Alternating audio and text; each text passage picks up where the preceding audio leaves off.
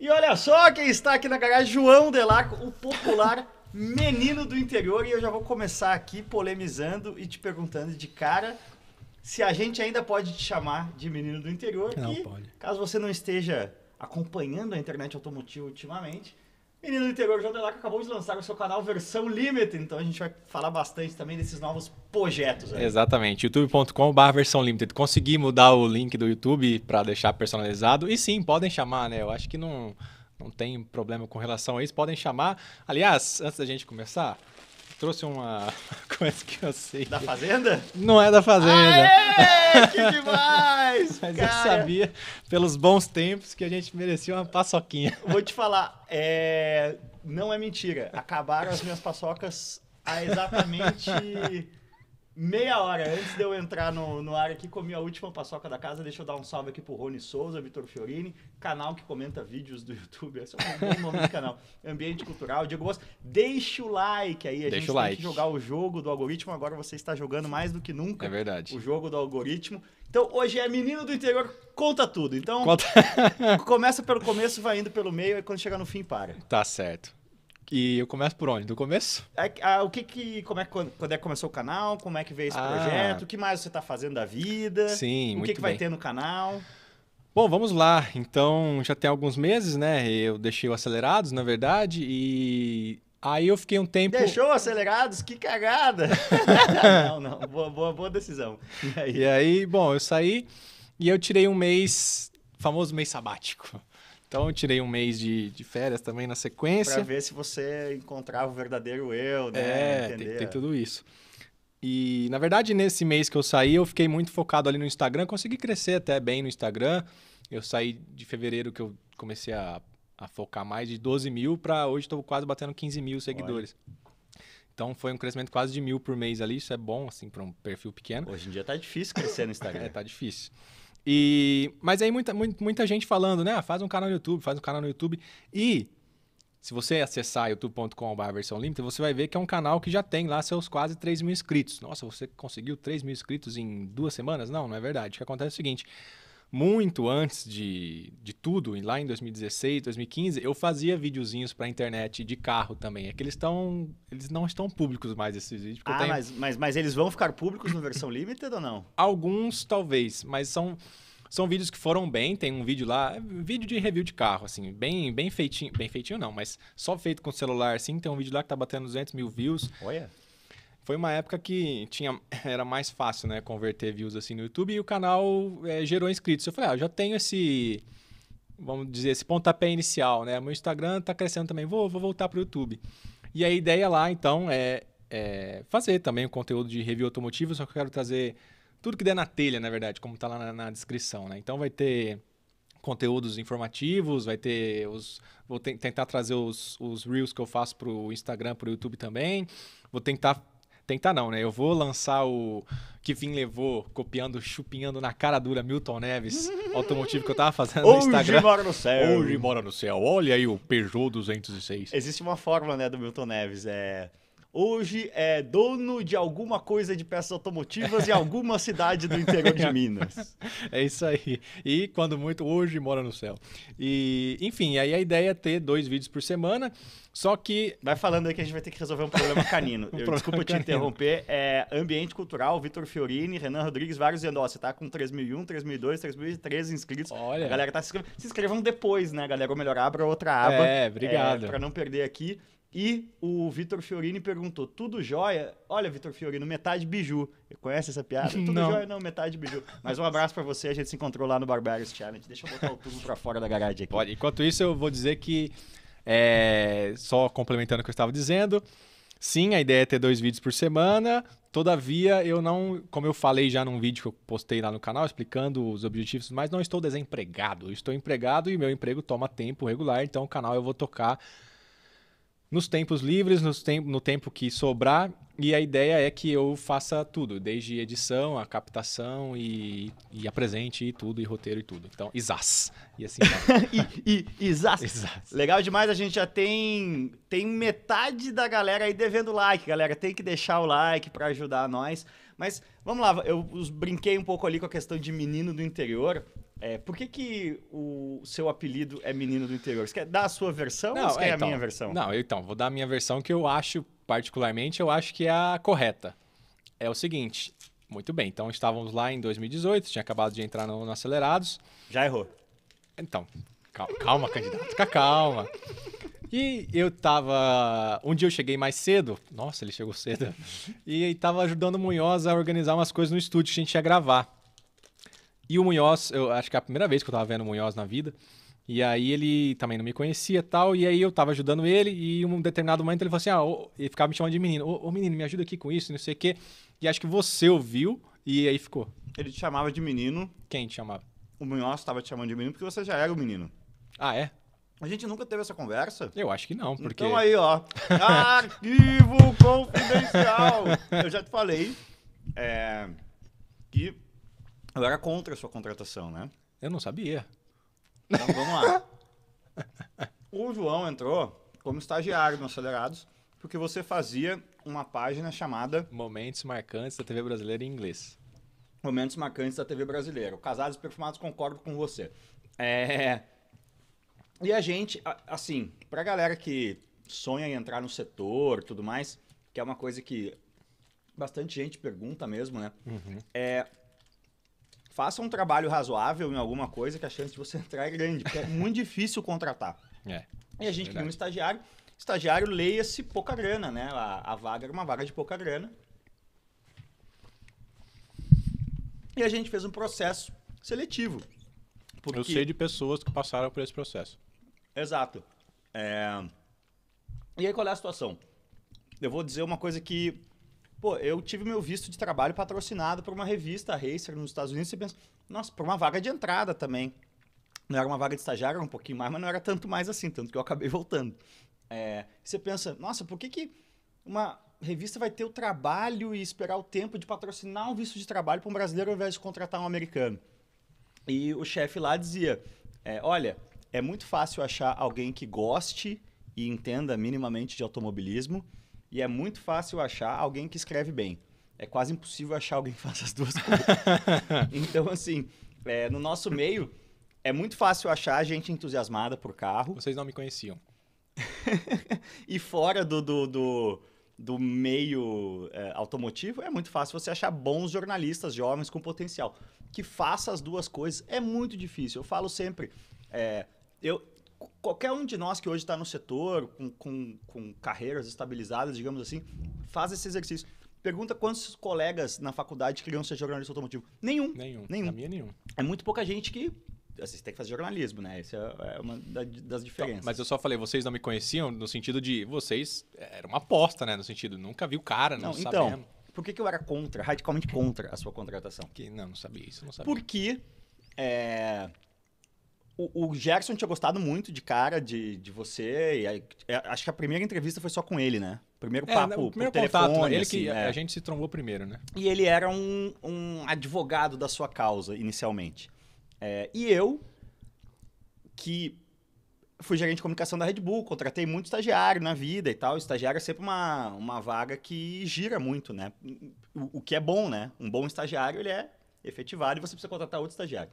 É, e tem muito essa questão de, cara, você vai trazer um cara para ganhar uma merreca em São Paulo, é, você morava na época em Monte Azul, né? Morava em Monte Azul. Aí Eu- vim morar, depois a gente entra nesse assunto no quartel. Morou no, no quartel, morou na favela, tem várias passagens aí. É. É, eu falava, cara, a gente vai destruir a vida do cara. É, é, o cara vai vir aqui entusiasmadão, que parece, pra quem olha de fora, que é um baita de um, de um requinte de glamour, mas na verdade é uma vaga de pauleira, de produção. O cara vai ganhar pouco e ele não tem, não conhece ninguém em São Paulo. Você fala com a pessoa, às vezes a pessoa tem parente em São Paulo, Eu tem tinha ninguém. amigo. Ele não tinha ninguém. Eu falei, cara, não não vai dar, a gente vai contratar, ele vai aguentar dois, três meses, vai fritar, a gente vai ter que contratar outro, vai, não vai resolver o problema. E aí ficou nisso e a gente seguiu o. É, eu lembro que o primeiro contato que eu tive com o Gerson foi em janeiro e efetivado mesmo só em maio eu fui. Tudo isso. É. É, efetivado como estagiário, né? A, a- a proposta veio em maio, digamos assim. Não, a primeira proposta veio em março, aí ele falou assim, ó, tá feito, vem aqui passar uma semana com a gente. Isso foi numa quarta-feira. Chegou na sexta, ah, melou, não vai dar certo. Isso foi em- março, março mais ou menos. Aí quando chegou em Mas maio. a firma era meio desorganizada. aí, aí quando chegou em maio, começo de maio, eu falei assim: não, agora vem pra ficar um mês.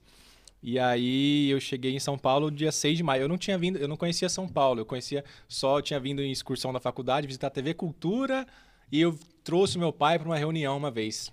Bate e volta os dois dias, eu não conhecia E São Paulo. você, tal qual o Raul Seixas, olhou é, para o céu sem estrelas e pensou: Oi, oi, o céu, já não é, o mesmo céu que você conheceu. Não é mais. Os meus Então. amigos de Ribeirão Preto também vieram para cá jovens fazer faculdade e tal, falar que a primeira coisa que chamou atenção foi o céu sem estrelas. Cara, sim, e, e especialmente pra mim, a falta de luz solar, né? Porque Monte Azul é uma cidade pequena, não tem prédio, Sim. qualquer lugar tem sol. Aqui você anda nas sombras se você quiser o dia inteiro. Tanto prédio que tem. Isso me incomodou bastante na época, mas conclua. Boa, a galera tá deixando aí várias perguntas. Quem deixa o café sempre tem prioridade. Na hora da pergunta, o café que couber no seu bolso aí. E tem mais do que o dobro de espectadores do que Quantos de likes. espectadores Estamos chegando em 200. Olha. Então deixa o like aí que a gente passa de 200, vai para 300, vai para 400.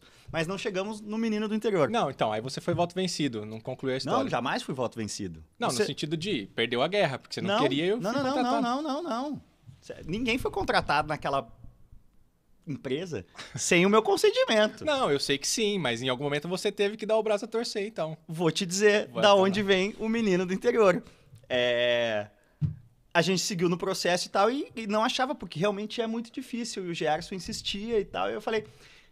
Então traz lá o menino do interior. Daí que surgiu o menino do interior. Eu, eu, tipo, é, é, por que menino do O interior? Munhoz já me chamava de menino porque ele já tinha ouvido isso. Sempre então. foi, a gente contratou o menino do interior, vem aí o menino do interior. Mas por que, que foi menino do interior? Porque naquele instante que eu falei, eu não lembrei do seu nome nem da sua cidade. Eu não, senão eu teria dito, traz lá o João de Monte Azul. Eu falei, ficado traz o menino João do interior. E aí ficou. Ah, então, então realmente, essa é a história que eu não sabia e que faz todo sentido. né? Arquivo confidencial, bicho. Mas então tá, vamos lá. E o canal? E conta aí por que versão limited também. Ah, então. E aí, beleza. E aí, em um determinado momento, o Acelerados tinha vídeo todo dia lá em 2018. Bah, que loucura. Bah, que loucura. E aí, eu lembro que tinha sempre, as montadoras tinham bastante evento, estão voltando a ter agora, né? Mas no passado, lá no longínquo, já 2018, tinha bastante. E em uma determinada altura, chegou o convite da Jeep para fazer uma atravessar de Santa Catarina para o Rio Grande do Sul nas estradas muito loucas lá. Trip mó legal, na Uma verdade. trip mó né? legal, é, Outro aspecto. sim, sem dúvida. Organizada na época lá pela TSO, com a Clausei e tudo mais. E aí chegou o convite, e aí quando chega o convite pra gente, sempre tem, né, vocês tinham a discussão, ah, vale a pena fazer vídeo disso, não vale? E aí você falou, não, estão precisando de vídeo, tem que sair um vídeo de lá. Manda o João fazer e ele tem que sair de lá com vídeo. Aí o Gerson falou, não, mas será que ele já tá preparado? Não, ele, aí você falou, não, ele tem que sair de lá com vídeo. Então, beleza. O único jeito de saber se tá preparado é, É, é fazendo. fazendo. Aí beleza, fui. Chegando lá, era uma, via... era uma viagem de muitos dias, assim. Então, uma viagem, sei lá, começou na quinta e o itinerário ia até domingo. O negócio assim, ficava parando de cidade em cidade a cada dia. E a cada abertura de câmera que eu fazia, que eram várias, eu falava que eu tava na... no Compass Limited. Tamo aqui Rodas no no 19. 19, não sei o quê. E aí é umas coisas que realmente você só aprende fazendo, né? E aí, beleza, na, na abertura de câmera fazia sentido eu a cada momento recapitular, porque, né, você tem que garantir o conteúdo. Quando chegou na hora da, da edição e da aprovação do vídeo, ah, não, o vídeo é seu, você vai aprovar, vocês falaram pra mim. Falei, não, então eu vou lá aprovar. E não, não tinha malícia, né, mais ou menos. Chegou na, na edição, o editor deixou passar muitas vezes eu falando. Você deu uma, uma, uma elegante cutucada. Em última análise, isso é culpa do editor. Não, né? não, não, não, jamais. A culpa é minha que não... E a culpa também foi nossa que deixamos ir pro ar um vídeo sem tendo apenas a aprovação sua e do editor. Um de nós mais experiente, se fosse eu, Gerson ou qualquer outra pessoa que já estava lá, É. tinha que ter dado um ok final que não foi dado. Bom, é, resumindo, no vídeo passa- de- deixamos passar muitas vezes eu falando a cada abertura de câmera que eu estava no raio do Compass Limited. E isso ficou. E a galera nos comentários percebeu isso também, porque você abre o vídeo hoje e os comentários, nossa, eu esqueci qual carro que ele tá mesmo. Qual versão? É, qual versão que é? E aí ficou a piada do versão limited e bom, e aí eu achei já tenho essa, já tenho isso na manga, né? E eu acho que é um bom nome também, querendo ou não, para um canal. Então, vamos aí, vamos juntar as peças e criar. Eu gosto de Não. nomes que são, assim, Tem uma meio- história.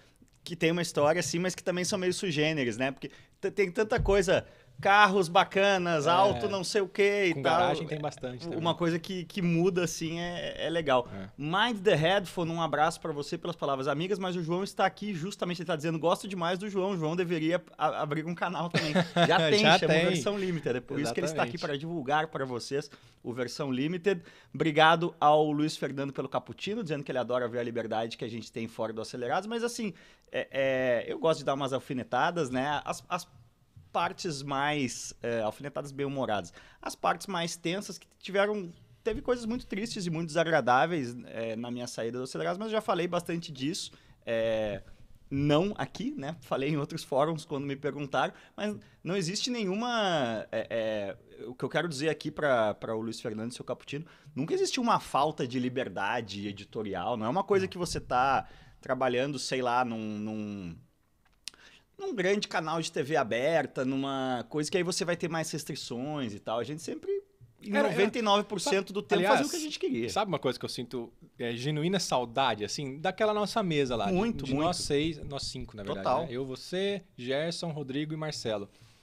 Discutindo e vendo o que, que um achava, o que, que o outro não, discordando. Aquilo eu sinto bastante saudade. É uma coisa até... que- Quem matou isso inicialmente foi a pandemia, assim. né? É, exato. É, é, para mim, assim, eu acho que boa parte, não só no Acelerados, mas ao longo da minha carreira, eu, é, eu cofundei o Acelerados quando eu tinha...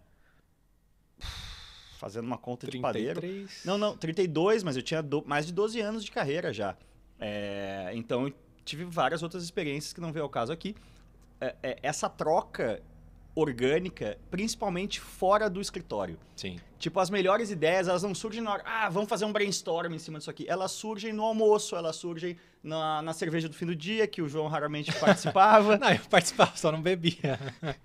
É, e, e o que, que vai ser o versão limited, assim? Você vai fazer os Isso. reviews e o que mais? Isso, vamos lá. Eu, eu entendo que, na verdade, hoje, uma coisa que eu vejo que rende bastante, e aí eu vejo caras como o Lucas Torres fazendo, o Xenão também, o carro do Xenão lá, o Hugo Borges fazendo, é avaliação de carro usado enquanto serviço, assim, mais, mais do que...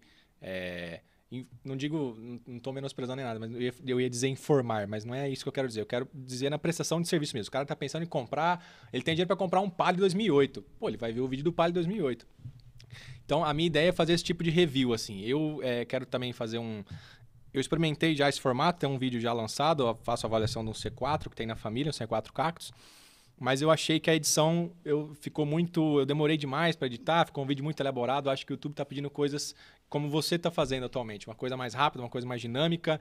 Uma câmera, um cara falando e chablau. Eu acho que ele não tá pedindo, eu Mas- acho só que ele não exige. É, Ele não exige uma edição de qualidade nível TV, assim. Tem muitos casos de canais e o mais clássico aqui, que até repetindo, porque o professor Lucas Torres esteve aqui recentemente e foi justamente o cara que eu acho que essa discussão é antes de você entrar no Acelerados, mas quando a gente viu pela primeira vez o carro-chefe, a gente teve esse debate. Cara, tem muita gente que quer saber do Palio 2005. E a gente, será que cabe a gente pensar algum quadro para isso e tal? E a gente nunca fez lá, né? Tanto é que os vídeos que eu tenho viralizados no meu canal, que hoje não estão públicos porque eu tenho vergonha deles, que eu sou muito novo, eu tinha uma monocelha, eu falava muito mal. Não falava muito mal, mas a qualidade de imagem é péssima.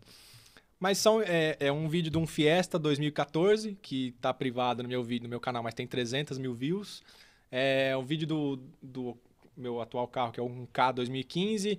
Eu mostro também uma, uma Montana 2012. São vídeos que, entre aspas, foram muito bem na época. E eu acho que é isso, acho que tem espaço né, para esse tipo de conteúdo também. E quero trazer. é, a minha ideia, na verdade, é que eu consiga fazer um canal que eu consiga fazê-lo totalmente aqui, totalmente no celular. Então, desde editar, gravar e publicar depois. Claro que, inclusive, estou com uma GoPro lá, inclusive gentilmente cedida pelo professor Lucas Torres, e gravei com o vídeo do C4 com ela, mas a minha ideia é fazer disso aqui a minha ferramenta de trabalho. Você sabe que o Doug Demuro, ele filma com. Ele põe aquela câmera no tripé É. e todas as imagens de cobertura são no celular. Ele usa o celular e Sim. uma câmera no tripé. Exato. É, então, a minha ideia é essa. Claro que, como eu falei, né? eu Estou trabalhando também, continuo trabalhando, tenho minhas demandas e tudo mais, então o canal vai ser... Eu prometi dois vídeos por semana, mas vai ser meio, por enquanto, ao sabor dos ventos, até que eu consiga, como eu estava falando aqui em off, É, exatamente quando eu lancei o canal, o trabalho regular deu uma apertada, não consegui dar tanto foco que eu queria dar no start. Mas agora acho que as coisas assentaram lá, eu vou conseguir dar esse foco maior. Fiesta Rocão.0 vale a pena? É, é esse, 161 mil views, é pelo menos. A galera que tem o link consegue ver, né? Ele, ele, ele tá como privado, né? É, tá não listado. Não listado, desculpa. É. é Rony Souza, é, a pessoa que você tá citando aí não, nunca foi problema. É, o problema foi, foi sempre outra. É, deixa eu te perguntar, uh, qual é o, o, Tem algum canal gringo, assim, que você se espelha? É, o que, que, mais você usa aí de, de referência? O que, que, você gosta, além de referência? Tem muita coisa que eu assisto, por exemplo, eu tenho visto tudo que a Haggerty Media faz. Aqueles vídeos do, do uh, Jason Camisa, né? Uhum. Do... Ai, meu Deus. É o Jason Camisa, é. Eu tô. Não, Johnny Lieberman é o Jason Camisa, assim. É, mas, assim, eu gosto de assistir, mas eu não acho que funcionaria super bem no Brasil, aquela... Não precisaria, né? Daquela super edição e tudo Sim. mais. Você tem as coisas assim, o que, que você gosta de assistir e o que, que você usa como referência? Cara, eu, eu assim, eu gosto de assistir de tudo um, um, pouco, na verdade. Eu vejo, os canais brasileiros eu vejo todos praticamente, não, não tô conseguindo ver do jeito que eu queria, mas você perguntou da gringa, então tem o Doug Demure, que eu acho que é sem dúvida uma referência grande.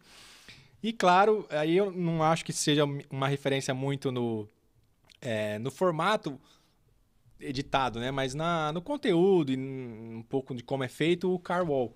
Que aí eu acho que, claro, não vou conseguir fazer uma arrancada com um Bugatti e um carro de Fórmula 1. Sim. Mas os, os vídeos que ele tem ali de review, é um canal que é muito grande no é. YouTube também, eu acho que é, sem dúvida, uma, uma referência. E, e, como é que foi a sua relação com o carro, cara? Era uma coisa assim, desde... Desde... Por exemplo, eu não lembro não gostar de carro. Eu também não.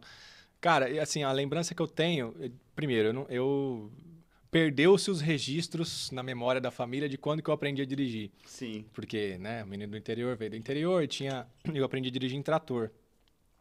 E não eu, é folclore isso, é verdade. É então. verdade. E assim, não, não se tem. Você pergunta para minha mãe, para meu pai, eu pergunto para mim mesmo, eu não sei dizer, não sei cravar com que idade eu já sabia dirigir um trator sozinho.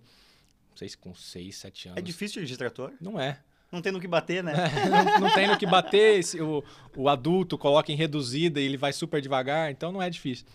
Mas... Tem até cachorro, né? Tem vídeo de cachorro no trator, eu adoro esse vídeo. É isso aí. Mas então eu sempre tive ali muito né, próximo dessa realidade. E uma coisa que eu lembro de quando eu era criança, eu gostava de, de muito de caminhão também. Então eu ficava indo na passava o caminhão na rua, eu ia na, na calçada ver o caminhão passando. E aí eu gostava de ver nos carros é, que quando eu aprendi a ver que aro que era a roda do pneu. Aí eu, eu Sempre ia... É aro 19, então. Aro 19. Na, na época não, não, existia tantos carros aro 19, mas a minha tara era ver, não, o carro tem aro... Esse aqui é 13, 14, é não sei o quê. E aí foi indo. E sempre gostei, na verdade, desde criança.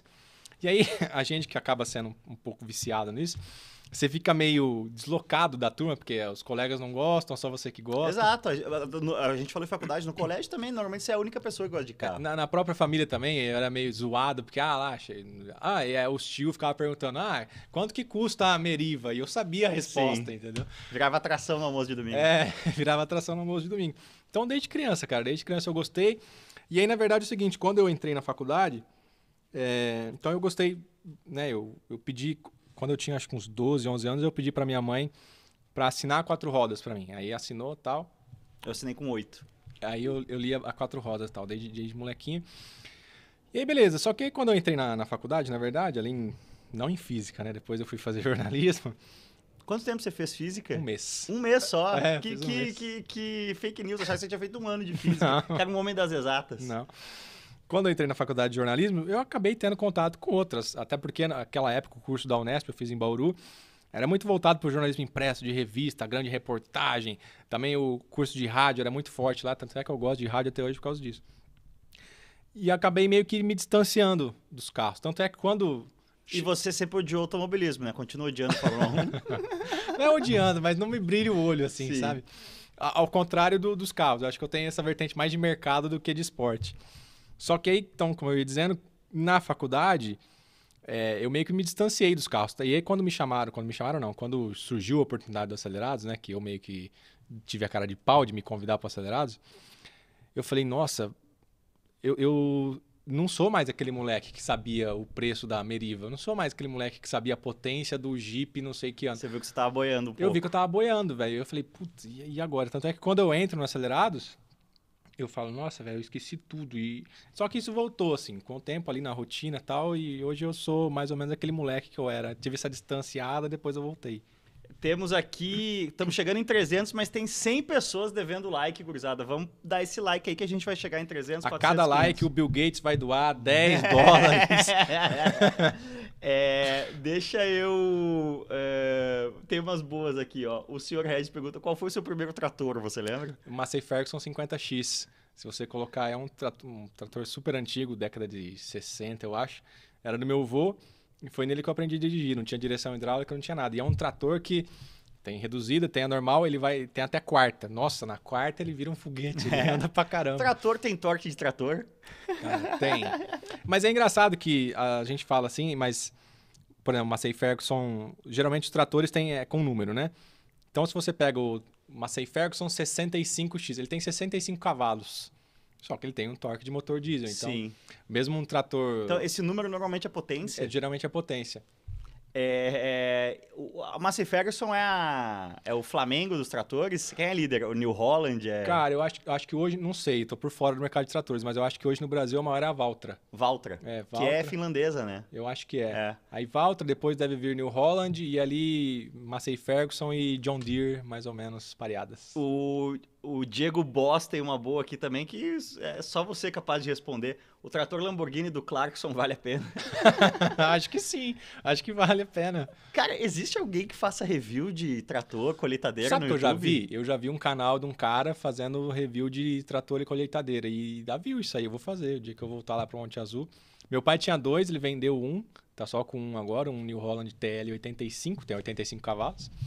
E, mas a, a turma lá tem também tratores lá na redondeza. eu Você fazer. sabe que é, eu. A coisa que eu mais gosto no jornalismo e que eu fiz jornalismo para fazer, você estava falando ali, é a grande reportagem, né? Seja de revista, seja de audiovisual. No Acelerados tive pouquíssimas oportunidades de fazer isso.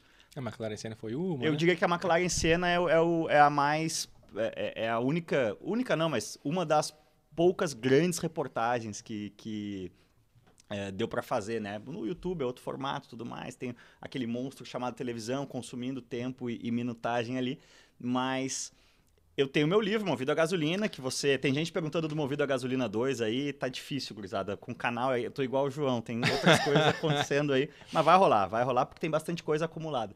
Mas a minha inspiração pro Movido a Gasolina vem do livro do Chuck Palahniuk, que é o cara que escreveu o Clube da Luta, ele ficou famoso, vendeu para Hollywood o filme e tal, e ele foi meio que fazer o que ele queria, que foi sair pelo mundo atrás de grandes histórias, fazendo grandes reportagens para grandes revistas americanas.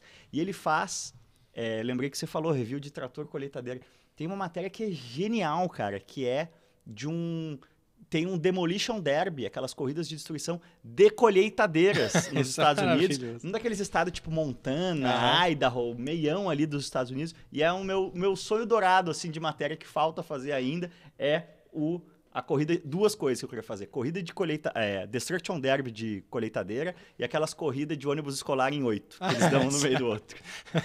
Aliás, você estava falando do movido a gasolina. É difícil você dar uma, uma sugestão para o Cássio, porque ele já pensou em tudo. Mas eu lembro que quando você lançou o a gasolina, eu falei, cara, por que que você não botou os links em QR Code pra É galera? verdade. Vai, vai rolar isso aí, né? É, tem que- é, na verdade, assim, eu, eu acho que. é, vamos, vamos falar um pouco aqui como a salsicha é feita, né? O movido a gasolina, cara, ele faturou bastante. Ele vendeu em bons números, o ticket médio era interessante, mas você imprimir um livro custa muito caro. Então, eu acho que o próximo movido a gasolina Vai ser um e-book. vai ser para Kindle, vai ser um- alguma espécie de newsletter pago. Eu acho que talvez eu faça assim alguma coisa. É que, na verdade, assim, o livro, quanto mais você fizer, mais barato fica, Aham. né? E o brasileiro não lê, né? Eu tive agora, eu tava tendo essa conversa. Rally de Erechim, galera, muita gente cobrando a live de segunda-feira, GP da Espanha. Eu vi, não vi na, na corrida, eu tava no Rally de Erechim, então eu não fiz live na segunda-feira. Mas passamos de 300 aí, gurizada, mas ainda tem 80 pessoas devendo like. é... Perdi o fio da meada, o que eu tava Você falando? estava falando do livro, que é caro para imprimir. Que aí o Movido a Gasolina 2 talvez seja uma newsletter paga, você estava tendo uma conversa com alguém que o brasileiro não lê. Ah, o brasileiro não lê. É. O meu voo para o Rally de Erechim foi o voo para Chapecó, seis da tarde. Invernão, bem frio, né? Já escuro o avião. Seis da tarde ninguém dorme no avião num voo de uma hora. Cara, tinha uma luz acesa no avião com 150 pessoas. Era eu lendo o livro do Daniel Galera, escritor gaúcho, grande abraço aí pro Galera. É... E o resto tava jogando Candy Crush, ou olhando pro nada. Pô, num voo, cara, pô, você já. Passagem aérea tá caríssima. Quem tem condições de voar já é um público. O voo muito... tava vazio? Eu tenho ouvido que os voos. Tava tão... cheio, cheio, porque é, é, Chapecó, Passo Fundo. Os dois aeroportos lá estão em obras, Chapecó e Passo Fundo, porque é uma região é, economicamente pujante, vamos chamar assim, que meio que não tem um, um aeroporto que atenda. Uhum. Então, o aeroporto de Chapecó é usado por quem mora em Erechim, que é uma cidade mais semi... Enfim, são aeroportos, aeroportos que atendem regiões. Então, é, tem muita gente, tem pouco voo e muita gente. Uhum. É, enfim, aí você pensa, vou eu comprar o risco de novo de imprimir dois mil livros para... O brasileiro já não lê. Quem gosta de carro lê menos ainda. As revistas aí estão aos É. trancos e barrancos. Então, vai rolar. Provavelmente vai ser no ano que vem. E aí eu tô em dúvida se vai ter a versão impressa ou não. É... Vamos aqui, movido a eletricidade se demorar muito, diz o João Silveira. Me fala aí, cara. é, então eu, eu, eu interrompi a sua trajetória. Aí, então, é, é, você, apesar dessa paixão por carros, decidiu fazer o vestibular para física. É, na verdade, assim, quando, né, eu acho um tanto quanto white people problems isso de... Deixa eu, desculpa te interromper, porque realmente o senhor Regis fez uma pergunta pe- pertinente. Nesse voo tinha filme? Não, senhor Regis, isso que é uma loucura. Se tivesse um filminho, se a- as telinhas estavam travadas, todas as Hum. telinhas do avião estavam travadas. Então as pessoas Voo ficaram Azul. jogando no celular ou olhando pro nada. Eu achei isso uma loucura.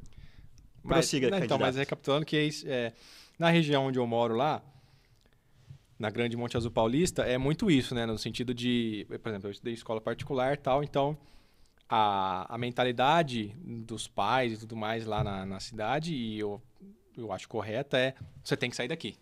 Você tem que imediatamente. Não, você não pode, passou o terceiro colegial, você tem que sair daqui. Tem- quem não conhece, Monte Azul tá onde? Perto do quê? Monte Azul, se você traçar uma linha reta entre São José do Rio Preto e Rio Ribeirão Preto, ela está no centro, próximo a Barretos, próximo a Bebedouro. Está tão no centro que a IPTV que pega de Rio Preto e o DDD é de São José do Rio Preto.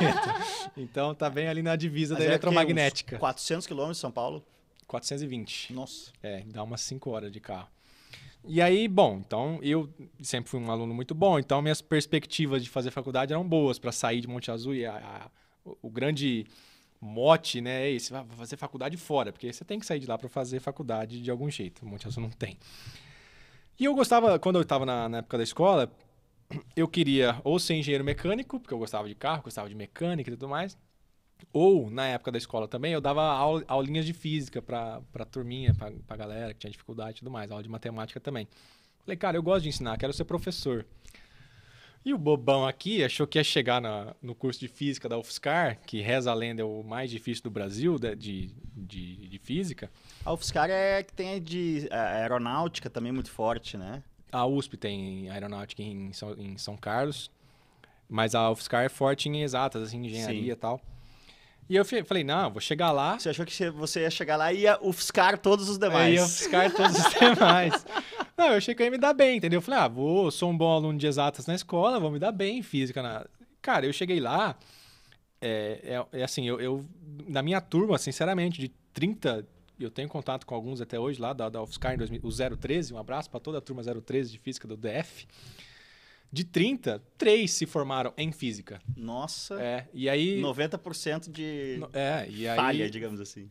uns, uns sete migraram para engenharia física, porque é onde você, onde você acaba encontrando melhores oportunidades no mercado de trabalho depois, e o resto da galera debandou mesmo. E aí eu cheguei lá e, puta, e nunca tinha tirado zero na vida, primeira prova tirei zero. Na verdade, me orgulha. Zero rosca, Meio, na verdade. meio. Eu, eu me orgulho, na verdade, de que eu consegui dobrar minha nota. Eu fui para um na prova de física A. A rede de TV que mais cresce no Brasil. Foi de Eu, eu falei pro um. professor, ó, e dobrou, foi pra um minha. Aí, cara, tomando um pau atrás do outro, eu falei, nossa, eu, eu entrei, realmente, foi uma fase muito difícil da minha vida que eu costumo dizer mais uma vez. Eu não, não me orgulho muito de falar, mas aconteceu. Eu acho, nossa, tadinho, né? Entrou no curso de física e não deu conta, volte uma casa pra trás. E voltei, assim, meus pais... Mas assim, sendo é, honesto com você mesmo, vou fazer um momento de terapia. Cara, quando você tem 18 anos, essas decisões, parece que você está decidindo qual vai ser o rumo da sua vida pelos próximos 50 e, anos. Irremediável, assim. Irremediável, é. é. Tudo é muito dramático, né? Você tá com hormônios bombando ali. Sim. E aí, a minha primeira opção era engenharia mecânica, não passei. E aí sobrou ali uma, uma vaguinha em física e entrei e falei, não, vou, vou ser professor. Então, e realmente queria, queria muito ser professor, gostava de... Eu sempre fui muito tímido, na verdade. Nunca gostei de falar, não, não é que eu nunca gostei de falar, sempre gostei, mas eu me sentia à vontade. E ali ensinando os colegas tal, e eu, eu nunca fui popular na escola nem nada, mas eu me sentia... Não era o quarterback? Não, não namorava de... cheerleader? Vixe, muito longe disso. Eu me sentia à vontade, assim, eu falei, não, vou ser professor. Aí tomei esse pau danado, voltei, e aí eu falei, nossa, meus pais se eu não sair daqui, na cabeça deles é como se eu tivesse, como se eles tivessem falhado. Sim. Falei, preciso fazer a faculdade, tal. Eu, eu realmente. Você eu... foi morar na UFSCar, em São Carlos, em São Carlos, República. Então, fui morar sozinho, né? Isso foi uma, uma, uma, péssima decisão, eu acho, também, na época. Eu devia ter ido morar... Eu fui morar sozinho, porque, né, muito tímido e tal. Foi um erro, assim. Devia ter morado com outros colegas e tal. Tanto é que depois eu passei na Unesp e aí fui morar em República e tal. É, mas aí eu voltei e falei, puxa, eu ainda gosto de carro, né? E, se eu... e aí eu li a quatro rodas e falei, cara, eu queria trabalhar aqui, era um lugar que é uma carreira que eu gostaria de ter. Vou fazer jornalismo, porque eu tenho certeza que eu vou passar e vou me dar bem, no sentido de faculdade, né? Falei, não, então eu vou fazer. E aí depois acabei até passando em engenharia de telecomunicações na Unicamp. Seria a primeira turma. Sério? É. Você fez dois vestibulares, então, para jornalismo e para engenharia de telecomunicações É, porque na verdade, aqui em São Paulo... Na, na é época, a FUVEST, né? É, você faz o Enem, que te dá duas oportunidades no SISU, e faz todas as outras estaduais, né? E aí eu fiz, a Unicamp é um vestibular à parte, que é, eu esqueci o nome da FUCamp, né? Negócio assim. Fiz Unicamp, fiz Unicamp, fiz o Enem e fiz a, a Unesp. A USP eu nem tentei. Falei, ah, não, não vou dar essa humilhação para mim de novo, que eu não tinha, tinha passado. Uma... Essas coisas, assim, pra quem não é de São Paulo, a gente não se dá conta. A gente tinha. que, que maldade. A gente tinha um cara que jogava bola com a gente, adolescência, assim, que era muito cabeçudo. O tamanho da cabeça dele era muito grande. Caixa d'água. O apelido dele era USP. Esse cara vai passar na USP. é, na, na minha época era USP e o ITA, né? Eram os dois sonhos aí. E a outra piadinha, que essa já tá mais cancelável. Estamos chegando em 400 simultâneos, galera. Valeu, mas tem. Agora tem quase 100 devendo like. É era aquela, não sei se ainda é verdade, né, mas se dizia, você quer passar na USP, vai ter que matar um japonês. não, eu também ouvi essa, eu também ouvi essa.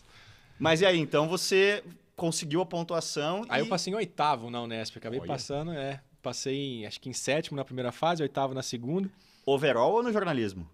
Não, no jornalismo. Pô, mas então... É, é. então, mas assim, no sentido de, né, Sim. Tem que fazer, tá na cara do gol. Então eu acabei indo para lá, em Bauru, em 2014.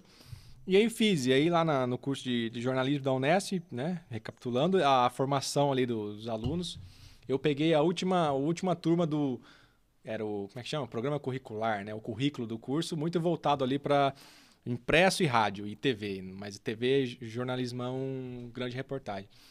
E aí acabei me distanciando um pouco dos carros tal. E aí, durante a faculdade, né, aí entrando como que eu fui parar no Acelerados, Pois é, você trabalhou na área jornalística antes do Acelerados? Não. Cara, eu estagiei na faculdade. O Acelerados foi o meu primeiro emprego, emprego, Sim. né? Então eu estagiei ali como. Né, tinha um projeto de acessibilidade na faculdade, que a gente cuidava de um site. A ideia era, era um site de divulgação acadêmica que fosse acessível. Então tinha. É, como é que chama aquilo, gente? Quando você narra o texto e a pessoa. Audiodescrição. Fugiu a palavra completamente. Então tinha audiodescrição e tudo mais. Inclusive eu sei que você não está vendo isso, Sueli Maciel, mas nossa, um, tem, morro de saudades aí da época da, do projeto de acessibilidade. Depois manda o link para ela. Manda. Professora, tá? Letícia deve estar tá assistindo agora uma hora dessa. É minha professora, que foi minha orientanda lá. E depois eu fui, estagiei na prefeitura também como assessor. E aí, nessa época, tinha a página que eu fazia os memes e tudo mais. Na prefeitura de Bauru. Na prefeitura de Bauru. Quer dizer, na prefeitura de Monte Azul não deve acontecer muita coisa na comunicação. não, não, deve. E aí, eu fazia os conteúdos para a página, acabei trombando o Gerson lá completamente despretensiosamente, né? É, não tinha nada a ver com carro e tudo mais. Um dia ele marcou bola num meme e aí eu, na cara dura, comentando como página, falei, ah, meu sonho era trabalhar no Acelerados. Aí. Foi tipo aquele cara que leva um like da mina e manda um direct aí, é, gata. Foi tipo exatamente. Tipo a mina reagiu no post, ele já foi com os dois pés no peito já. E foi o que eu fiz, na verdade. Isso foi em janeiro, eu nem tinha me formado ainda, porque ah, teve muitas greves na Unesp, eu peguei a maior greve da história em 2014 da Unesp. E eu era pra eu ter me formado no fim de 2017. Chegou 2018, janeirão, o que, que você vai fazer? O que, que você vai fazer? O curso tá acabando e tal. O Gerson apareceu na página, eu comentei e é bom, o resto é história. resto Eu é- preciso ser é, justo aqui com o Adriano Watanabe, grande abraço, que me mandou um DM no Instagram falando: olha, eu vou estar dando aula na hora da live, mas faz essa pergunta pro João. E ele, de certa forma, apareceu aqui na live. Não sei se tá no celular enquanto passou uma prova ali. faz prova, né? Exato. E ele faz uma pergunta aqui que, que coloca um peso nas suas costas. É, Pergunta pro João como é ser considerado um grande talento da nova geração do jornalismo brasileiro, se você sente algum tipo de pressão. Ah, então, eu acho que isso é muito relativo. Eu mesmo me considero talento e, e- e- Como é que ele falou aí? Talento só quando vai andar de kart, né? Não, ele falou nova, nova expoente. Da nova geração, nova geração. É, então assim, eu acho, Você que, e o Jonathan. eu acho que tem muita gente boa fazendo e eu tenho consciência de que não sou o melhor, também não sou o pior, estou ali no... tô pra jogo.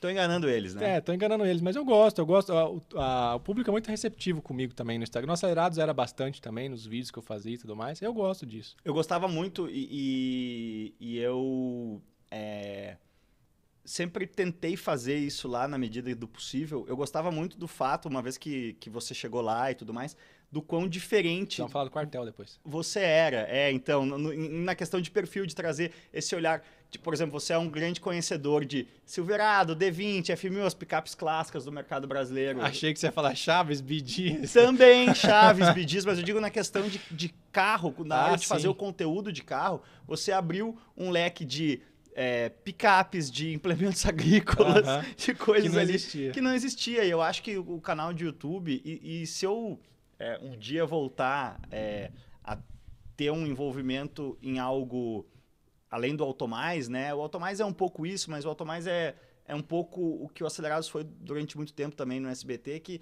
tem um, um objetivo de entregar um X de minutos para a TV toda semana e acaba tendo menos coisa nativa de YouTube, assim. Mas eu gosto muito dessa coisa de, de ter um time com olhares e perspectivas e backgrounds diferentes. Que assim. era a nossa mesa lá, né? Que era essa troca grande de coisa que a gente lá. É, mas aí você tava falando só, tava falando do quartel. E aí, realmente. É, então, em São Paulo, eu falei que você veio com salário de fome pra cá e É. sofreu muito. Então, narre, peraí, som de violinos, É. começa a narrar o seu sofrimento aí. Vai começar a afundar o Titanic agora, hein? Cada um vista o seu colete. Bom, Mas é um navio que não afunda. Mas é um navio que não afunda.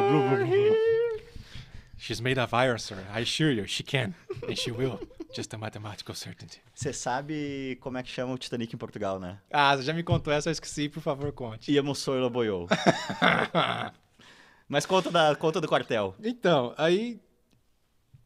O que, que aconteceu? Você, você tinha razão ali no seu ponto, né? Pô, a gente vai trazer o cara pra cá e o que, que ele vai fazer aqui? Só que, veja, eu tava lá no interior sem, pers- sem muitas perspectivas, Monte Azul é uma cidade. A minha ideia era ter continuado em Bauru, não consegui, porque eu gostava da cidade. Voltei ali de fevereiro a maio de 2018 a morar na casa dos pais e morar, nas casas, morar na casa dos pais, embora a gente ame muito eles, é uma grande bosta, né? Essa que é a verdade. Ainda mais se você sai e volta. Aí é, Nossa, é deixa eu ver. É de chover. E foi o que aconteceu comigo. Saí e voltei. E aí eu tava assim. Falei, cara, não tenho nada a perder. Eu vou. pro- É lógico. Meu, o cavalo do acelerados está passando arriado. Não, não posso perder. Ah, é ganhando o salário que eu ganho, mas não posso perder. E meus pais também. Acima de tudo, você está confiando no seu potencial de que, em questão de meses, você vai conseguir aumentar esse salário. Também, vai, é. vai provar o seu trabalho. E outra, é o que eu falo. Saí do acelerados, mas é uma vitrine que tá pro resto da minha vida, né? Tá, tá- enfim. Aí, é, com- comentei com meus pais, e meu pai, lógico. Minha mãe, mãe é sempre assim, né? Fica um pouco, ai, mas não sei. Mãe Meu- é conservadora. É, meu pai, não, você tem que ir, você some daqui, vai, é o que você tá esperando. E, e e ele ficava, o Gerson já te mandou mensagem? O que, que o Gerson falou? E o Gerson? Falei, calma, calma. Até que deu certo. Eu lembro até hoje, o meu primo vinha fazer um concurso aqui em São Paulo, bem no fim de semana que tinha uma gravação de Velocitar na segunda-feira, e aí o Gerson falou, não, chega na terça, o primeiro dia vai ser a terça-feira. Eu lembro até hoje, era o dia 8 de maio de 2018. Eu cheguei com meu primo num sábado, ele ia fazer um concurso aqui em São Paulo, era um domingo. E eu peguei carona com ele, então deu certo até nisso. Botei minhas malinhas, minha mãe fez lá, malinha, ó, tua roupa, tal, não sei o que, vai. Botou um pão, um salame, Botou né? um pão. E aí, tem, ah, na verdade, não é que eu não tinha ninguém aqui. Tem meu amigo Isaac, um abraço, se estiver vendo. E aí ele, e o Isaac era aqui de São Paulo, fazia jornalismo comigo em Bauru. E falou, cara, Realmente, eu não conhecia nada, não, não, tenho nem, não tenho parente algum aqui em São Paulo, não tem nada. E aí Você o chegou na Paulista e olhou as luzes, se deslumbrou. Exato, não, metrô, cara, não conhecia nada, nada. Eu tinha 23 anos na época, não conhecia nada. E aí, Foi eu, tipo o João de Santo Cristo chegando em Brasília. e aí eu cheguei aqui, e aí eu falei pro Isaac, falei, cara, vamos arrumar um negócio pra mim? Primeiro, não vou morar na sua casa, um, porque eu não quero, dois, porque não dá. É, Era mas- muito pequena a casa do Isaac. Também, era muito pequena a casa do Isaac. Eu falei, vamos procurar uma coisa que seja perto da sua casa. Porque aí no fim de semana eu vou aí, eu como aí, não sei o quê. Tenho alguma rede de apoio para não ficar 100% sozinho. Não, beleza. Aí eu também comecei a procurar e aí a gente achou uma vaga, 500 reais o aluguel, um quarto numa casa na Vila Mariana, se você conhece aqui em São Paulo, rua Maurício Francisco Clabim, 205. Tá para alugar esse imóvel hoje, porque fechou o O lugar. metrô era Chácara Clabim. O metrô era Vila Mariana, Vila já Mariana. subia. Mas dava pra ir no Chacra Clabim também, só que era uma subida desgranhenta. Aí, beleza. Chegamos lá. No, quando eu cheguei, eu tava acostumado a, né? Voltei a ser universitário. Tô numa casa que ninguém é de ninguém, cada um que cuida da sua vida, ninguém se vê. Beleza, voltei ao meu estágio de universitário de 2016. E aí, cara, realmente, quando eu cheguei no, no quartel, eu não fazia ideia de quantas pessoas moravam lá. Simplesmente não sei quantas, Quantas? pessoas. Não sei, não sei dizer. Nunca conseguiu contar nunca todas. consegui contar. Eu acho que eram mais de 30, mas nu- nunca consegui contar. Meu quartinho tinha uma. Era uma beliche de três, a gente dormia em três na beliche, eu dormia na do meio. Eu conheci meus colegas de quarto. O, o Paulo e eu esqueci o nome do outro. O Paulo eu converso até hoje. Era grosso modo como morar num, num albergue, né? Num Num albergue. hostel, é. num grande albergue. Só que aí funcionou Não bem. transa, né? Não, de jeito nenhum. Funcionou bem. Tanto é que eu namorava uma menina de Maceió nessa época, não ia transar mesmo. Aí, beleza. Aí, o quartel funcionava relativamente bem no começo, porque tinha uma governanta, vamos dizer assim, botava ordem na casa. Um belo dia, sumiu... Tinha um sargento quartel. tinha um sargento. O sargento deu área e aquela casa virou uma terra de ninguém, cara. Começou a sumir minha comida da geladeira, sumiram com a televisão, venderam pra comprar droga. Virou um regaço, cara. Virou um completo. E aí. Esse quartel era na Cracolândia. Não, era impressionante. Aí depois botaram outro sargento lá, que aí botou. Nossa, e era cada briga, mano. E era. Sério? Nossa, era. De noite eu acordava assim com os caras se estapeando de noite. Cara, eu passei. Assim, é, serviu pra aprender muita coisa, mas assim, não recomendo pra ninguém. E aí fiquei no quartel até 2018, até que chegou janeiro de 2019. O seu Léo Murkel chegou pra mim assim no começo do ano e falou: Pô, acho que vai rolar um aumento aí pra você, João. e realmente, ganhei um aumento. Fui morar no apartamento na Bela Vista, ainda dividindo, não era Aí, sozinho. aí você. Que foi outro inferno também na minha Não, vida. eu, eu ia perguntar assim, aí a partir daí você conseguiu vencer a barreira da dignidade. Ainda não foi. É, não. Não, ainda não. Não, porque era muito indigno, né? Era muito fácil superar Sim, a barreira da indignidade morando no quartel. E o apelido realmente quartel, não fazia ideia de com as pessoas. E aí realmente os, os larica lá, a mãe do Isaac me fazia comida quando eu ia almoçar lá de fim de semana. Ah, João, leva comida pra semana. Guardava na geladeira, outro dia, cadê? Sumiu, comeram minha comida, sumiram com a televisão. Aí você fazia que nem o Ross. My sandwich!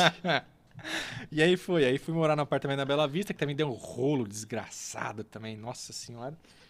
Eu vou te dizer isso, a vida é, é, é muito louca nisso, né? Eu, os meus dois melhores amigos em São Paulo até hoje são os caras que eu não conhecia, que eu caí no apartamento, É. que eu, assim que eu cheguei também dividi AP. E aí a piada interna lá dentro era, "Ah, o João tá aqui sempre porque ele não tem clima em casa. E era bem isso, né? Eu, sinceramente, eu acordava de manhã, eu só tomava banho em casa. Eu ia fazer número dois no mercado, porque eu não tinha condições de fazer em casa. Acordava, fazia o número dois no mercado, voltava, tomava banho. Qual o mercado? O pastorinho, se você passar ali na domingo de manhã. Oi, vou te falar. Mercado... Excelente mercado, É, excelente porque- banheiro. Não, porque mercado não costuma primar por banheiro. Exato, mas era excelente. Não, porque eu tinha em casa, era excelente. Sim. Então ia no pastorinho, Eu acho que essa é uma grande ré- régua, né? Uma grande forma assim.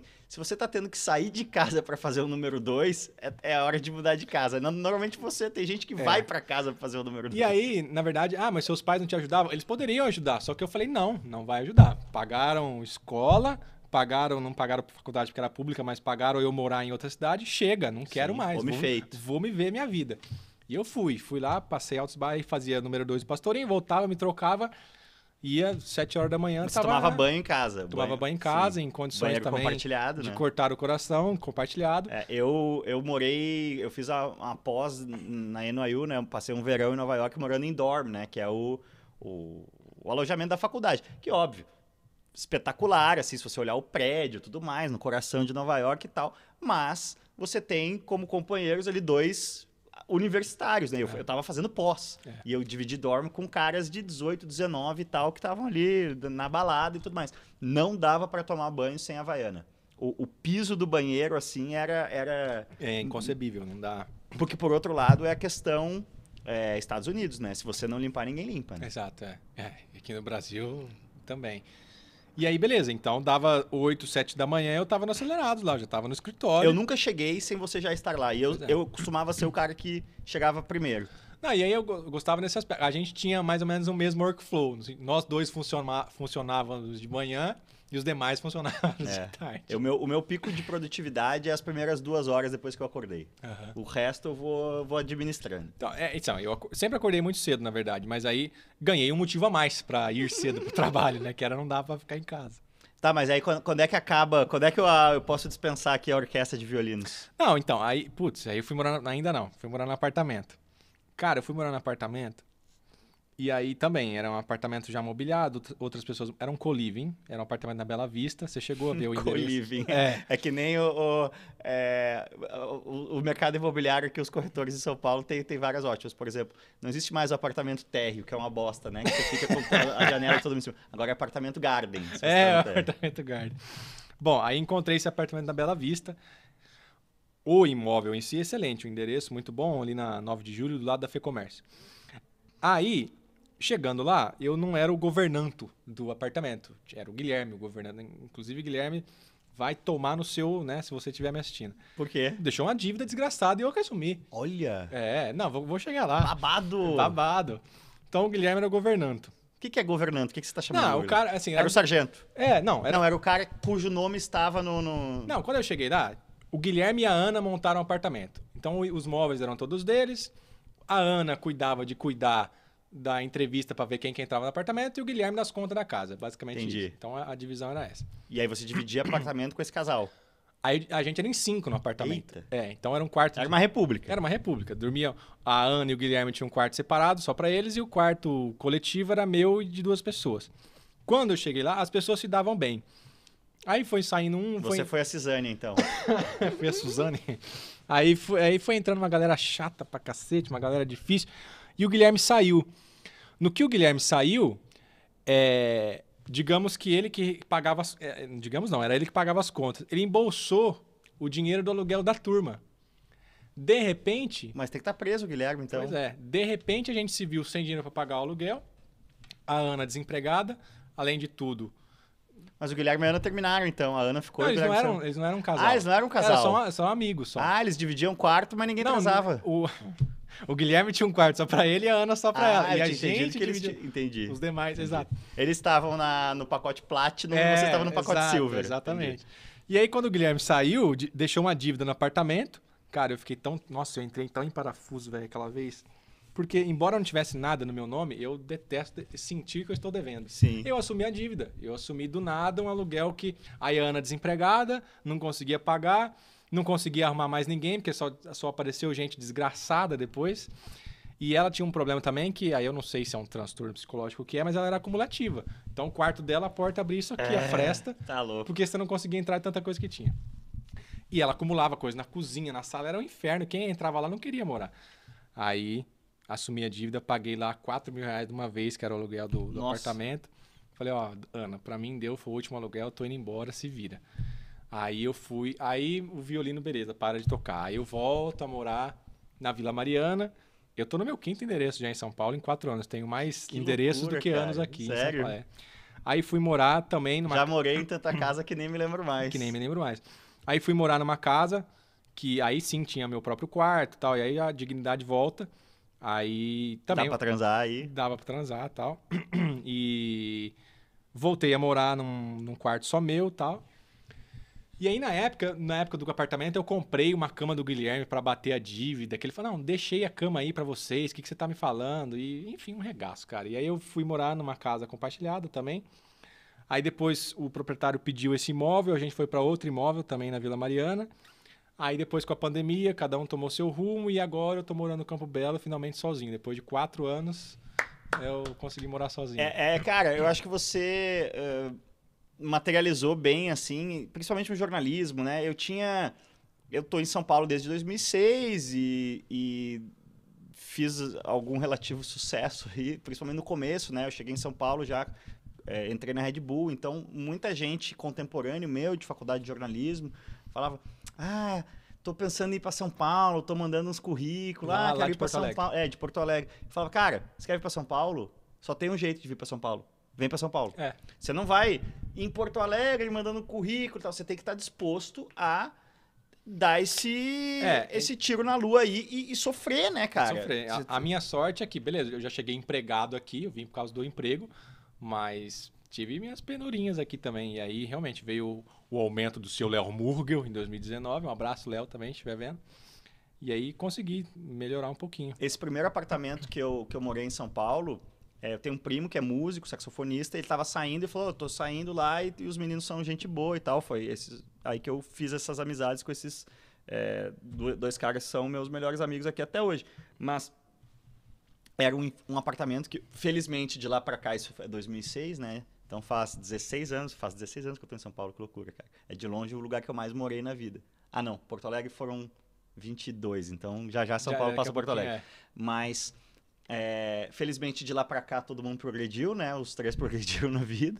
Então a gente, a gente gosta de olhar pra trás e fazer zoeira e tal. Ou a gente se refere a esse lugar como o inferno da Lacerda Franco, que era ali na rua Lacerda Franco. Na... Cara, localização espetacular, assim, entre a Teodoro e a Cardeal, coração da Vila Madalena, numa época que nós três, a gente tem a mesma idade, os três tinham 24 anos, os três solteiros, então...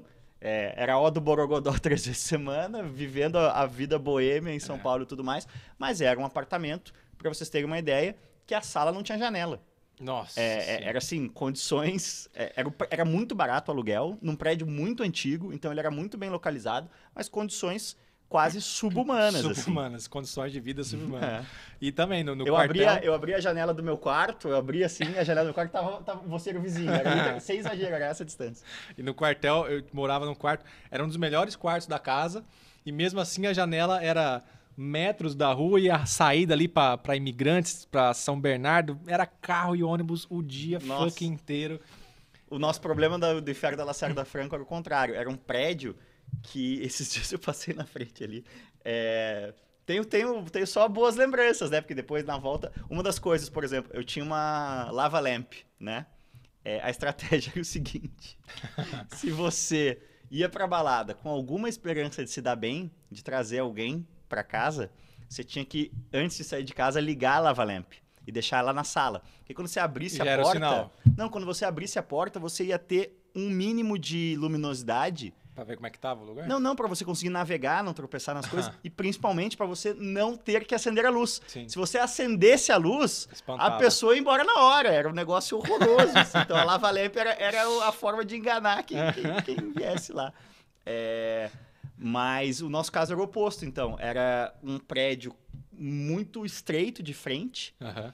e muito profundo de fundos. E o nosso apartamento era o último. Então nunca pegava sol, era um Nossa, lugar isso é horrível. aquele coisa frio, cheiro de mofo, sabe? era um Nossa, horror. isso é um horror. É.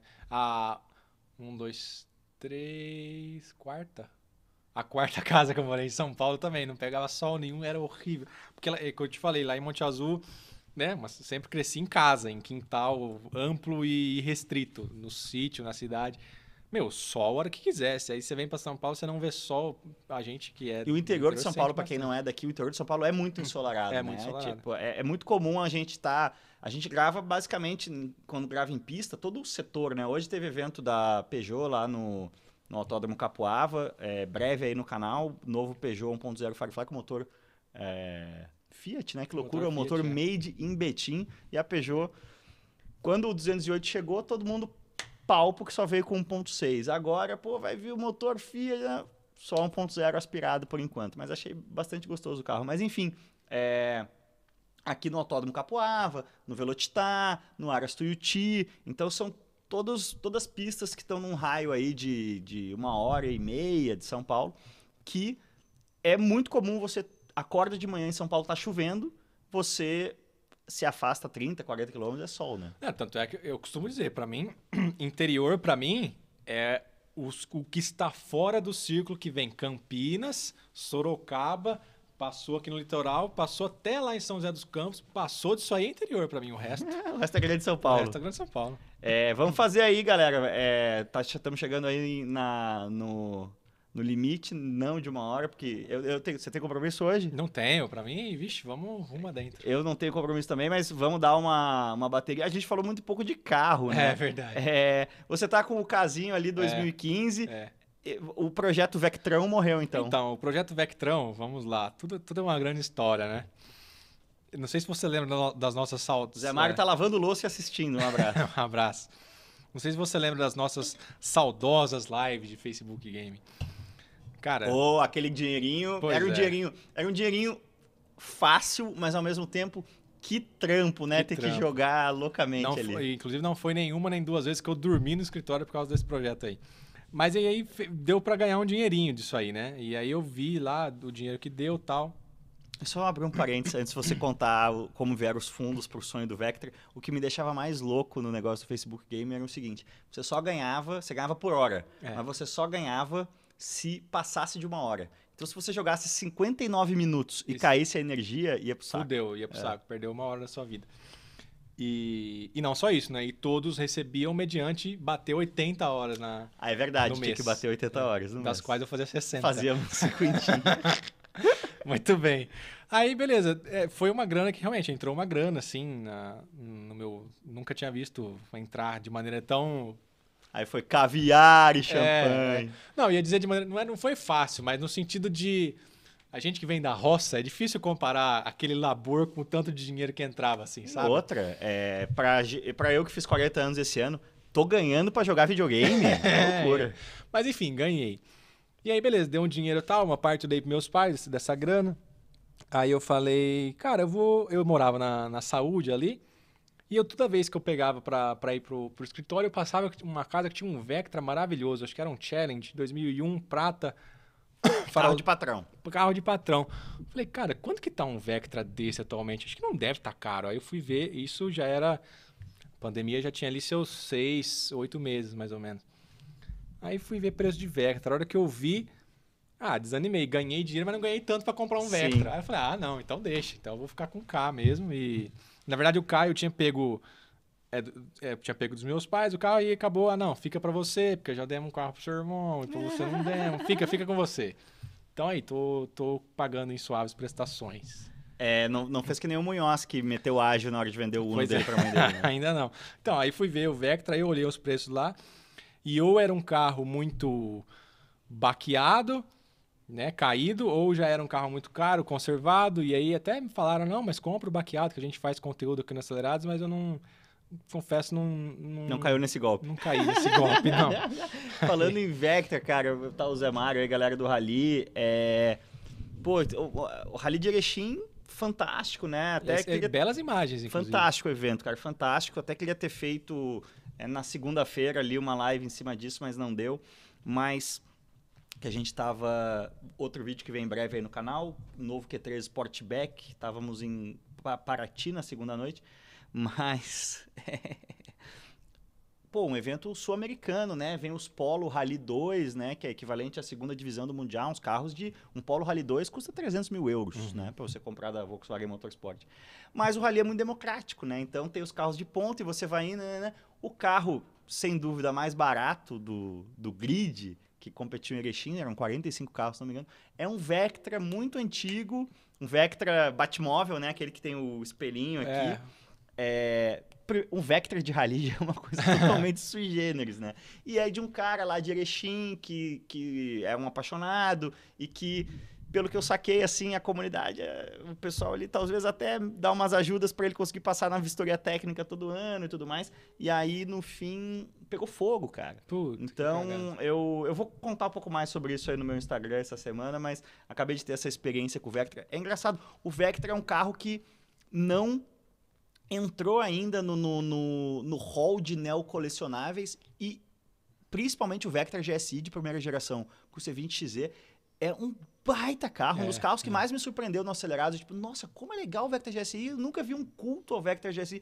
Agora eu tô me sabotando, talvez valorizando o preço de Vectra GSI, mas é um carro legal demais. É, é que eu acho que o caso do Vectra especificamente é mais ou menos o que aconteceu com, guardadas as devidas proporções, que aconteceu com o Fusca, né? O carro era um Opel, tal, o Vectra, Vectra, aí quando a Chevrolet transforma num Astra em bota o Astra com o nome de Vectra, né? O Vectra Elite ali. Mas você, o, o Vectra que você estava considerando Era era, o- Opel, é, era o o Vectra Opel. Challenge, Não, que é não, não. o facelift desse Batmóvel, Exato, né? é. Mas eu quero dizer, o Vectra, se não me engano, C, né? Que é o Vectra GT, o Vectra Elegância ali. Aí é um carro que ficou meio zoado, assim, no, no mercado, né? Quando Motorização mais antiga motorização mais também. antiga. Então sofreu um pouco dessa última geração que saiu de linha em 2011. Mas sem dúvida, esse da geração do GSI, depois o Batmóvel, excelentes carros. Ainda terei. Quem sabe ainda Eu- terei. Você, pega um bom Vectra GSI naquela faixa ali. Hoje em dia, o, né, o colecionável decente, né, que não está demolido, é, É. 30 mil reais. Você pega carros nessa Aliás, faixa aí. cadê a Laguerta? A Laguerta. Você trouxe esse assunto aí à baila. Estamos, estamos com problemas de câmbio na Laguerta, Hum, mas já encontramos um câmbio em Curitiba que está a caminho de São Paulo. olha que beleza. É, te- tentei, eu vou contar essa história depois no canal. Falei, cara, deu pau no câmbio, é a hora de fazer um swap, né? Para câmbio manual e continuar o processo de transformação numa T5R. É, não dá para fazer um swap. É, essa fase de carro dá, né? Tudo dá É. na, na vida. Engenharia tudo dá. Aqui o estúdio, vocês que estão desse lado da câmera não conseguem ver, mas o João aqui consegue ver. A gente tem duas paredes aqui que seccionam assim uma espécie de um quarto da garagem para fazer o estúdio. Quando eu bati o olho nessa casa, isso aqui era um depósito. Um depósito to- completamente mofado, inclusive. É, eu falei, quero quebrar isso aqui tudo e eu queria fazer de vidro blindado aqui. O estúdio ele ia ir mais ou menos até ali, sabe? Ele ia Uhum. ser toda essa área da garagem aqui. Só que essa viga aqui e essa aquela viga ali que eu também queria derrubar, aquela parede, são estruturais. E aí eu trouxe um cara aqui, né? Você tem um, um cara que faz um estudo e tudo mais. Ele falou: olha, eu falei, mas não dá para tirar de jeito nenhum. Ele falou: dá. A gente pode colocar uma viga de aço aqui. E quanto custa a viga de aço? É 50 mil reais por tonelada Nossa. que ela sustentar. Eu confesso que eu não faço ideia do Quantas toneladas teriam? quantas toneladas teria, mas certamente mais de uma, Ah, né? com Então, certeza. não dá, então não dá. É. É Sim, dá. assim, mas é. Mediante outros. O meu pai, que é engenheiro, fala, tudo dá. É, é questão do quão complexo e caro é. Aham. Mas então não vai dar para fazer. Essa- esses carros dos anos 90, os premium, né? É, topo de linha, que já tinham, por exemplo, a Laguerta, cara, tem modo esporte. Um, um nível de eletrônica que só foi se popularizar mais tarde. né? É, então, mas, mas eram os primórdios da eletrônica, né? É, é, ela tem modo esporte, modo ec- economia e modo winter no câmbio. Em 96. Então, para você fazer essa eletrônica de 96, a gente está apanhando muito com o swap que a gente fez na BMW E90 de Drift, que é um carro 2004. Tu imagina 10 anos antes. Então, é, é muito complicado. Uhum. É, deixa eu aproveitar o. Ó, você tem um fã aqui, Vini DJ, tá dizendo que é, você tá lindo e maravilhoso como sempre. Mas, ô Vini, Obrigado. vou ficar me chamando de velho, eu vou ter que te silenciar aqui, né, cara? Que, que bad vibe. Eu acho, eu acho sempre engraçado isso, né? É, o, o- ser humano, ele não sacou, o ser humano não, mas boa parte da humanidade não sacou ainda, que a internet, nossas vidas estão totalmente conectadas, né? O Elon Musk fala, é, Neurolink, o ser humano vai ficar meio biônico. A gente já é Exato. meio biônico, né? A gente tá... Todo mundo aqui tem um apêndice que o conhecimento todo do mundo tá aqui. A gente já vive dessa forma. Então, não tem diferença. O jeito que você fala com as pessoas na internet tem que ser o mesmo jeito que você fala com as pessoas pessoalmente.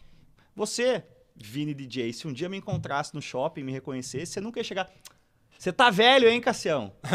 Principalmente se você tá vindo no youtube.com/barra Cássio Cortes, que é a minha casa na internet. Você tá recebendo. E, né? by the way, na minha casa aqui. Então você não vai vir na minha casa e, e me chamar de velho sem me conhecer. Então você tá ocultado aí por hora, meu caro Vini DJ.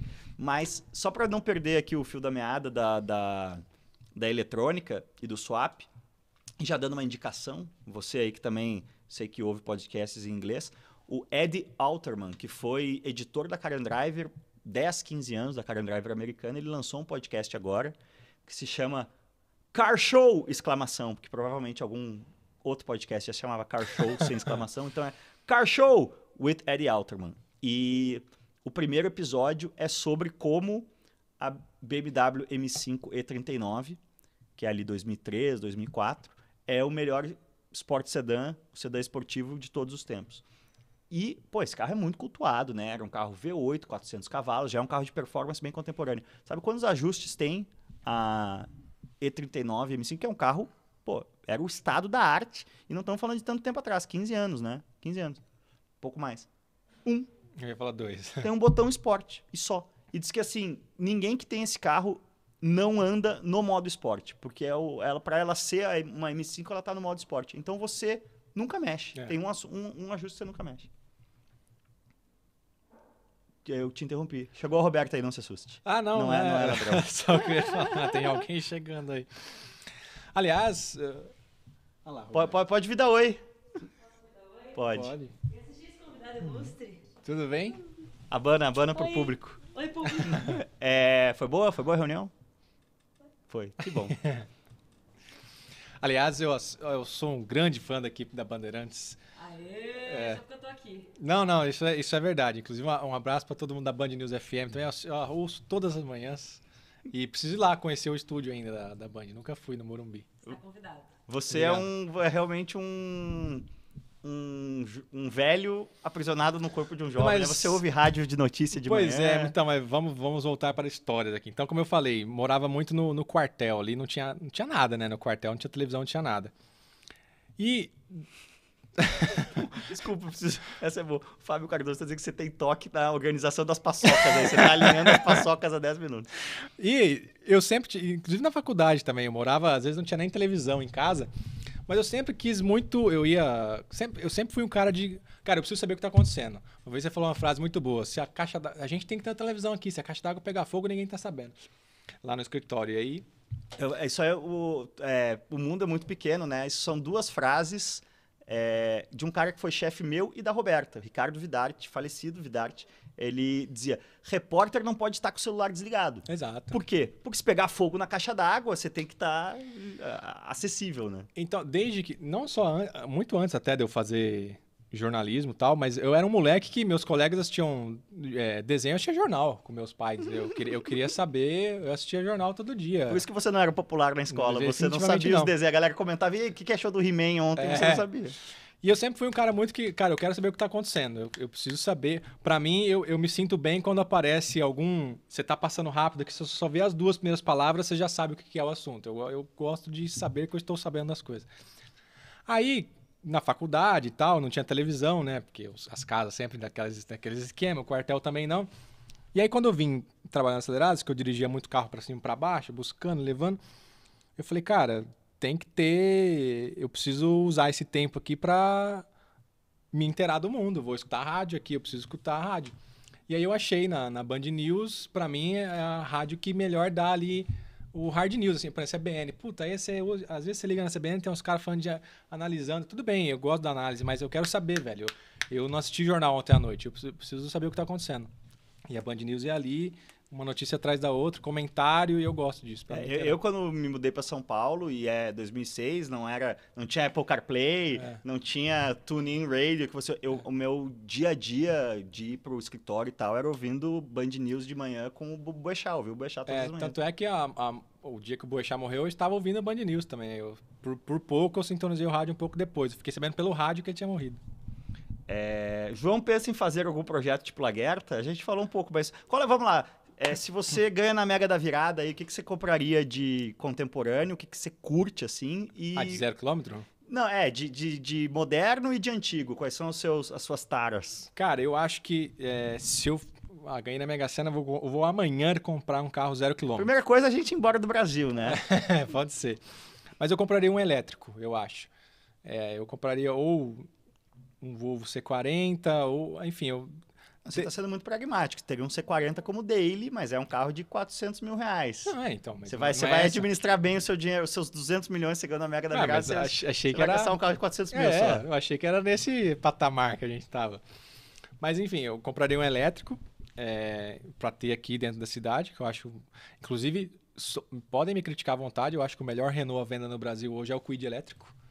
eu acho- Não andei nesse carro ainda. É, eu também não, mas eu acho que eh, em termos de. ah, O Zoe, claro, é melhor que o Kwid em termos de construção, mas eu acho que é um baita carro racional para você andar em cidade, assim, que faz trajeto curto. E em termos de clássicos, né? Eu, coleciono... eu sou muito chevroleteiro, na verdade. Então eu teria o, o- eu teria o Calibra, né? Pra gente dar uma, uma É, variada. É. o Murta sofreu bastante com o Calibre. Achei que você ia dizer uma Silverado D20 Conquest. É, também, pode ser. O céu é o limite. Agora em, em- no Rally de Erechim, tava. Que é aquela coisa, mercado paraguaio. Você vê como. é, você gosta de dar os seus pitacos em política, aqui vamos, vamos encaminhar o, o encerramento, mas olha como é interessante, né? Como as pessoas é, às vezes não olham, não tem aquela visão de Lion dos Thundercats, tem que é a visão além do alcance.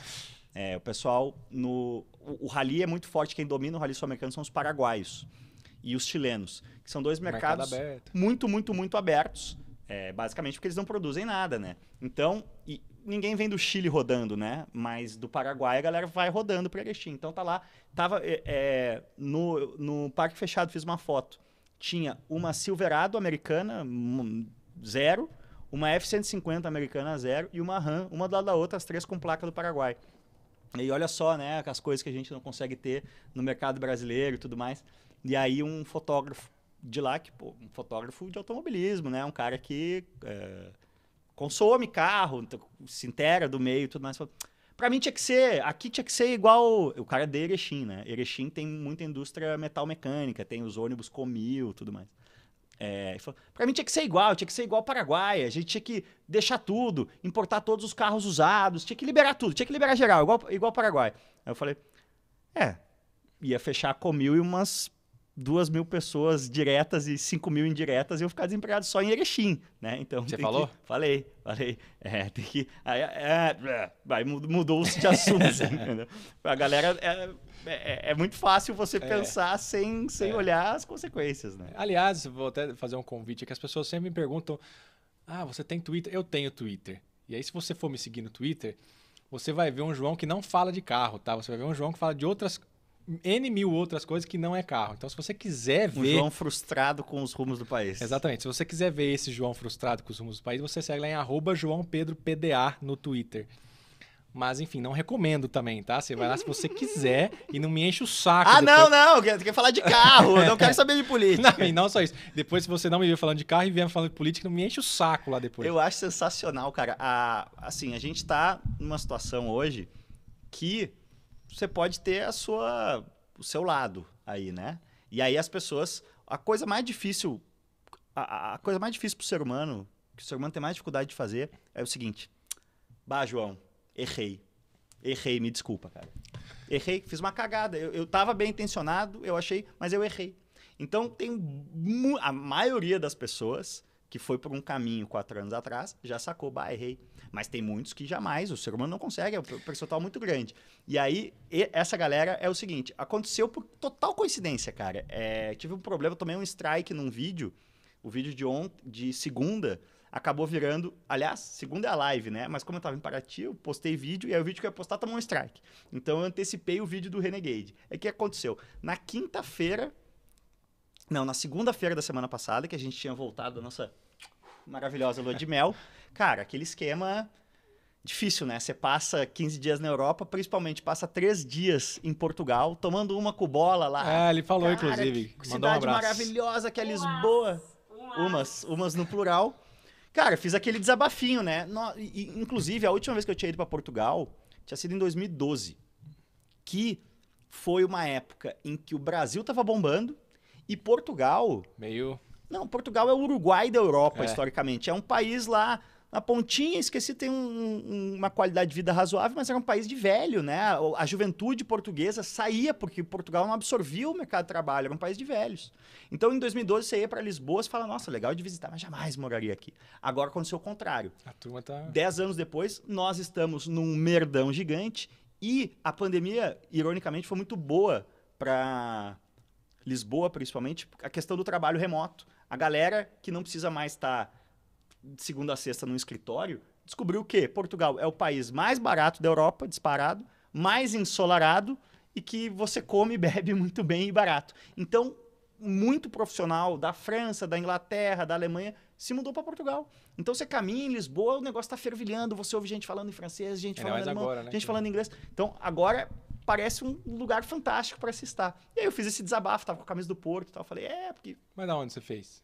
No vídeo da Mercedes, na segunda. Ah, Cara, é um vídeo de 24 minutos. eu preciso ver então esse vídeo. É um vídeo de 24 minutos que do minuto 3 ao minuto 4, um pouquinho mais, vai. Tem 90 segundos que eu falo isso. Nossa, como Portugal tá demais e que bosta que tá aqui. Em resumo, só que dura 90 segundos. Foi o Cara, suficiente. eu bloqueei, acho que umas 70, 80 pessoas. Por um vídeo que tá com 25 mil views, entendeu? É... Ah, não, política. nananana. Não, não falei sobre política, eu falei sobre realidade. Eu não falo o nome de candidato, eu não falo nada. É eu só impressionante, né, citei cara? realidade. Aí, por coincidência, na segunda, com todo esse problema, eu tive que antecipar o vídeo do Renegade. O vídeo do Renegade, cara, é um vídeo de 16 minutos, que durante 20 segundos, do minuto 12 ao minuto 12 e 40, eu falo. É, tá nove paus a gasolina, hein? Lembrem quem você votou em 2018. Falei isso. Pá, pá, por mistura política. pá, pá. Não, ninguém tá falando de política. Eu falei do preço da gasolina durante 10 segundos. Mas o que que isso diz, né? Tá apertado o calo. Tá doendo. Tá, com tá certeza. doendo. Se você, se eu te chamar de feio, você não vai se ofender. Porque você sabe que você não é feio. Uhum. Mas você falar, ô João, já fazer um ciclinho e botar um corpo aí, hein? É. Botar uma massa muscular. Você, puta, eu tô meio magro mesmo. É. Vai, vai te doer muito mais. Então, é. Eu acho que é até bom a gente ver que tá doído. Se tá doído é porque o calo tá apertado. Ah, com certeza. Mas estava falando, né? Eu acho que a, a impressão que eu tenho disso é que não é de hoje isso, longe de ser de hoje, mas as pessoas perderam a capacidade de se sentir sem razão, né? No sentido de, puxa, eu não tenho razão nisso que eu tô falando. É, vou vestir as sandálias da humildade. Acho que não existem mais sandálias da humildade servindo na- nas pessoas. Tem a necessidade. E outra, tem a necessidade de ter um posicionamento e uma opinião sobre tudo. Sobre tudo, exato. Eu detesto isso também. De porque- repente você votou num cara em 2018 e agora você viu que tudo que aconteceu, você pode, talvez pode até manter o voto, mas você pode simplesmente abandonar a convicção, você pode se tornar neutro, né? É. Nem isso. É, eu queria até não deixar passar, né? A gente brincou um pouco no... Brincou não, aliás, desculpa, é, comentou em off. A questão toda do, do Churastei, né? O menino, pô, lamentável o que aconteceu. Era um, um moleque que contatou Acelerados lá no começo, quando ele estava partindo, pedindo uma ajuda. A gente contou, fez um repost dele, uma coisa assim, olha só que legal, o cara tá indo de Fusca aí com o cachorro. O cachorro era fantástico, né? E aconteceu tudo isso que aconteceu. Mas a gente comentou um pouco isso também em off. É... Cara, parece que todo mundo tinha sido o melhor amigo do menino, né? Todo mundo sentiu a necessidade de postar, de falar, e, eu, e gente me cobrando, você não vai falar nada.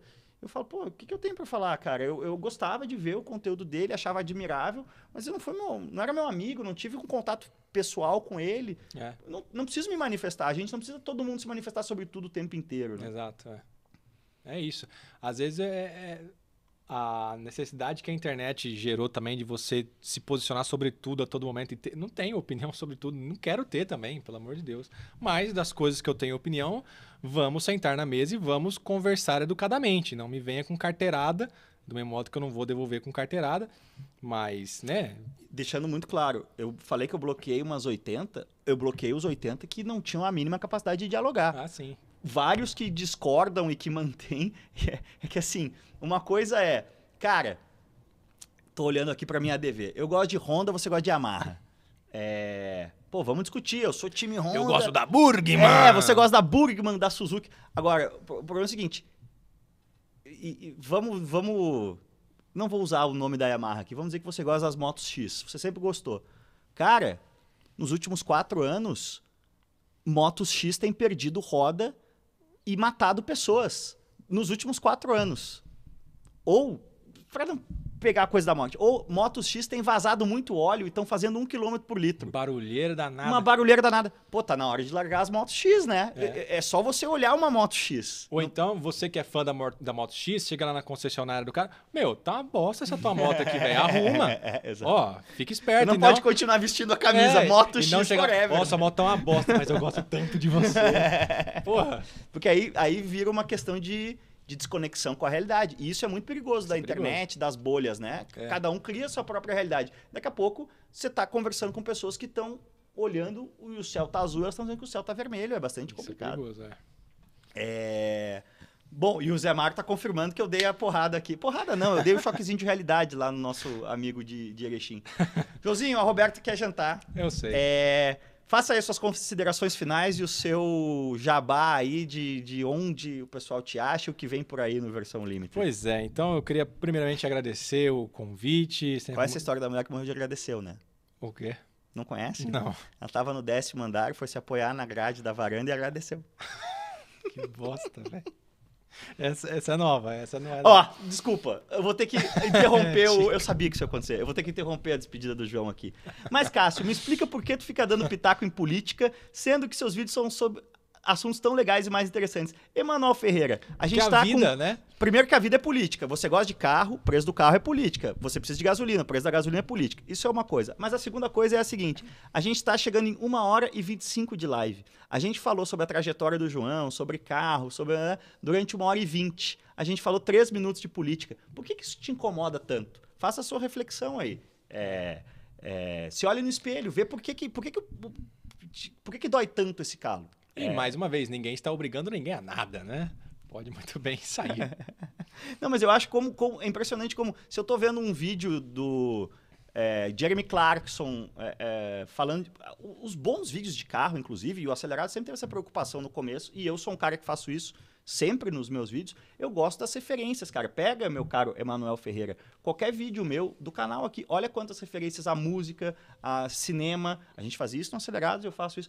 Quando eu falo de música, quando eu falo de cinema no meio de um vídeo, de futebol, falo também. É.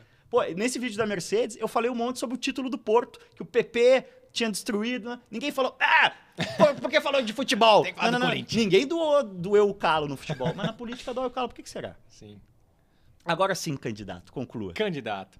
Então, mais uma vez, agradecer o convite aí, sempre muito calorosa a recepção. Faça, vamos ver das paçoquinhas aqui, vou pegar uma pra mim, tá? Tem uma galera perguntando aqui e é uma polêmica grande. Afinal, paçoca em tijolo ou tubinho? não vou responder. Eu não sei também, eu não tenho uma... Eu, eu acho que a, a paçoca de rolha é mais fácil de Ah, consumir, eu acho né? que sim. Só que faz mais sujeira. Acho que sim. É, faz mais. Ela quebra muito fácil. E você me encontra mais uma vez em João. Under... Inclusive, se você pesquisar João Delarco tudo junto no Instagram, você vai achar o Instagram do meu pai. Eu preciso pegar o celular dele, uma hora que ele não tá vendo, e mudar. Botar o meu direto e o underline com um dele. É uma coisa importante também. Eu falei, o menino do interior morreu? E ele falou que não. Mas assim, qual seria o passo seguinte do menino do interior? Seria virar o homem do interior. Só que o naming rights do homem do interior já é há muito tempo do pai do João. É isso aí. Então, e a mãe é a mulher do interior. E como é que era meu irmão? Meu irmão era o rapaz no interior, um negócio assim. E, então você me encontra em João Underline Delarco no Instagram, no TikTok também. No Twitter, se você. Não estou te obrigando a nada, hein? Se você quiser saber sobre outras coisas da minha vida, você procura por João Pedro PDA. E no youtube.com/barra versão limited, lá mais uma vez. Vamos ter sim, eu só peço um pouco de paciência, mas vamos ter vídeos de review, vamos ter é, quadros em formato de estúdio, lista, informações, enfim, tudo que me der na telha e cositas más. Então, muito obrigado. Boa, legal demais. Já viu o primeiro vídeo, tá legal demais o canal. Lucas Barbosa, muita gente aqui, ah, mas não falou por que, que saiu do Acelerado. Siga os canais do João, que ele vai dar as informações que Não, por forem que, que uma pessoa sai de uma empresa? Né? Se você já trabalhou e já saiu de uma empresa, você sabe que uma pessoa sai da empresa. É mais ou menos isso. É, normalmente É. foi ganhar mais em outro lugar, né? É, e pra finalizar aqui, em grande estilo, deixa eu pegar fazer justiça aqui, Rafael Rocha, citando, na dúvida, escute o mestre Gonzaguinha, a música Comportamento Geral, e tu vai entender o motivo de falar de política. Rafael Rocha, essa música Comportamento Geral do Gonzaguinha é uma das minhas músicas preferidas, e meu pai diz o seguinte, sobre essa e mais uma meia seu dúzia de Ciro, músicas. grande seu Ciro. Papa Cortes. Esta é uma música que o cara tem que ouvir de gravata. É isso, gurizada. Então, se você pegou essa live no meio, saiba que agora o vídeo vai entrar aí na íntegra no canal para você curtir o papo inteiro. Você pode deixar, se a sua pergunta aí não foi respondida, deixa lá por escrito. O João certamente vai dar um pulo ali no versão limited, dá para trocar uma ideia por escrito depois. E amanhã este podcast também estará no seu tocador de áudio favorito. Posso fazer cortes ou você vai dar strike no meu canal? Não, por favor, faça cortes, ajude a viralizar, porque eu, eu não vou ter saco de ver uma hora e meia e ficar puxando. tá bom. Valeu demais, cuidem-se bem e aquele abraço que vai ser a janta. Vou fazer. Vou fazer aqui, ó. iFood. Valeu, gurizada. Falou.